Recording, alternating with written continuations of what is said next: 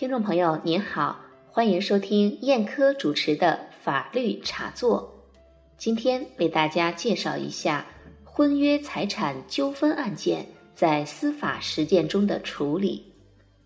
首先，我们一起来看这样一个案例：原告甲男与被告乙女通过媒人介绍相识后，确立了恋爱关系。二零一二年十月。双方举办了订婚家宴，甲男给付乙女一点一万元订婚钱，给付乙女参加订婚仪式的亲戚一千元红包。结婚仪式之前，甲男按照风俗来到乙女家，给付了彩礼两万元，还为乙女购买了两千多元的戒指一枚。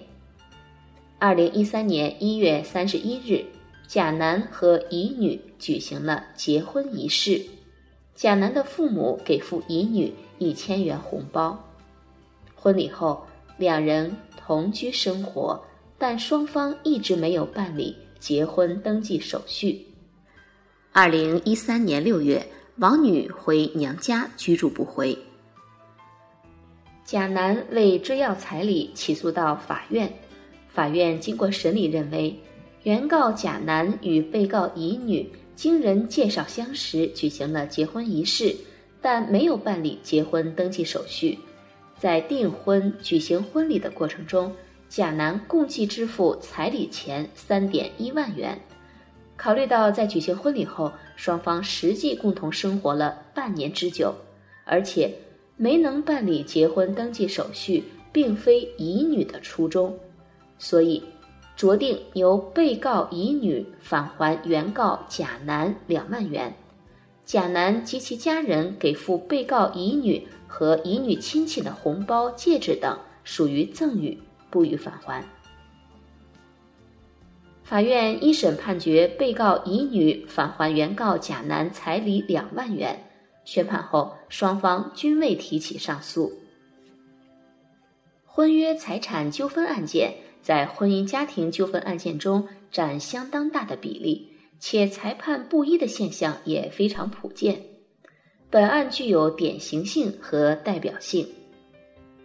关于彩礼返还问题，对于因为彩礼发生的纠纷，应当如何处理？婚姻法没有做规定，但最高人民法院关于适用《中华人民共和国婚姻法》若干问题的解释二第十条做了明确规定。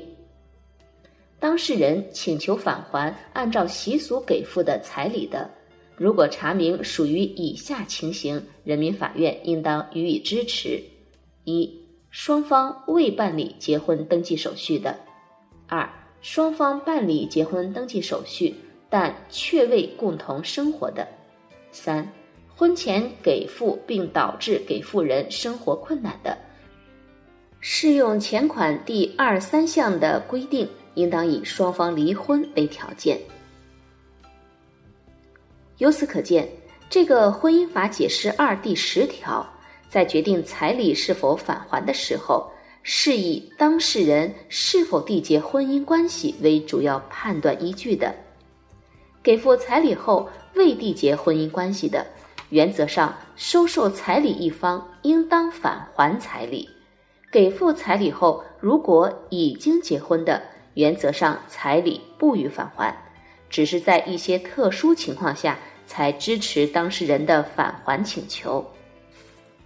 本案中，甲男和乙女没有办理结婚登记手续，但实际上同居生活了半年之久。那么，他们这种情况属于婚姻法解释第十条的哪个情形呢？为此，我们特地请教了浙江省第一位婚姻家庭法博士。杭州师范大学法学院魏小军副教授，魏教授是这样解释的：他说，对婚姻法解释第十条所规定的双方未办理结婚登记手续的，应当区别两种情形。第一种是双方没有办理结婚登记手续，也没有共同生活；第二种是双方没有办理结婚登记手续，但。已经共同生活的，也就是本案的甲某和乙某的情况。第一种情况，双方未办理结婚登记手续，也没有共同生活的这种情况下，彩礼应当全部返还。这也是司法解释制定的初衷。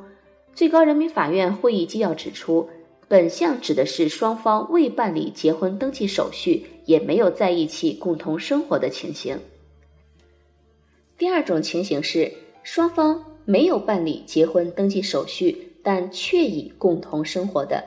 对此，全国民事审判工作会议纪要明确指出，如果未婚男女双方确已共同生活，但最终未能办理结婚登记手续，给付彩礼方请求返还彩礼，人民法院可以根据双方共同生活的时间、彩礼数额，并结合当地风俗习惯等因素，确定是否返还及具体返还的数额。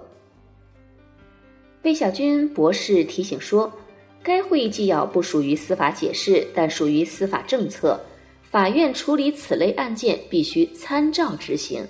就本案而言。对双方没有办理结婚登记手续，但确已共同生活的，适用酌定返还原则。因此，法院所作出的判决是合适的。同时，魏小军博士也提醒大家，彩礼可以返还，但如果属于一般赠与行为，要求返还赠与物的，法律通常是不予支持的。好了，听众朋友，刚才为您介绍的是。婚约财产纠纷案件在司法实践中的处理。感谢您的收听。如果您想查看本期节目的文字版，请您关注我们的微信公众号“法律茶座”。好，今天的节目就到这里，再会。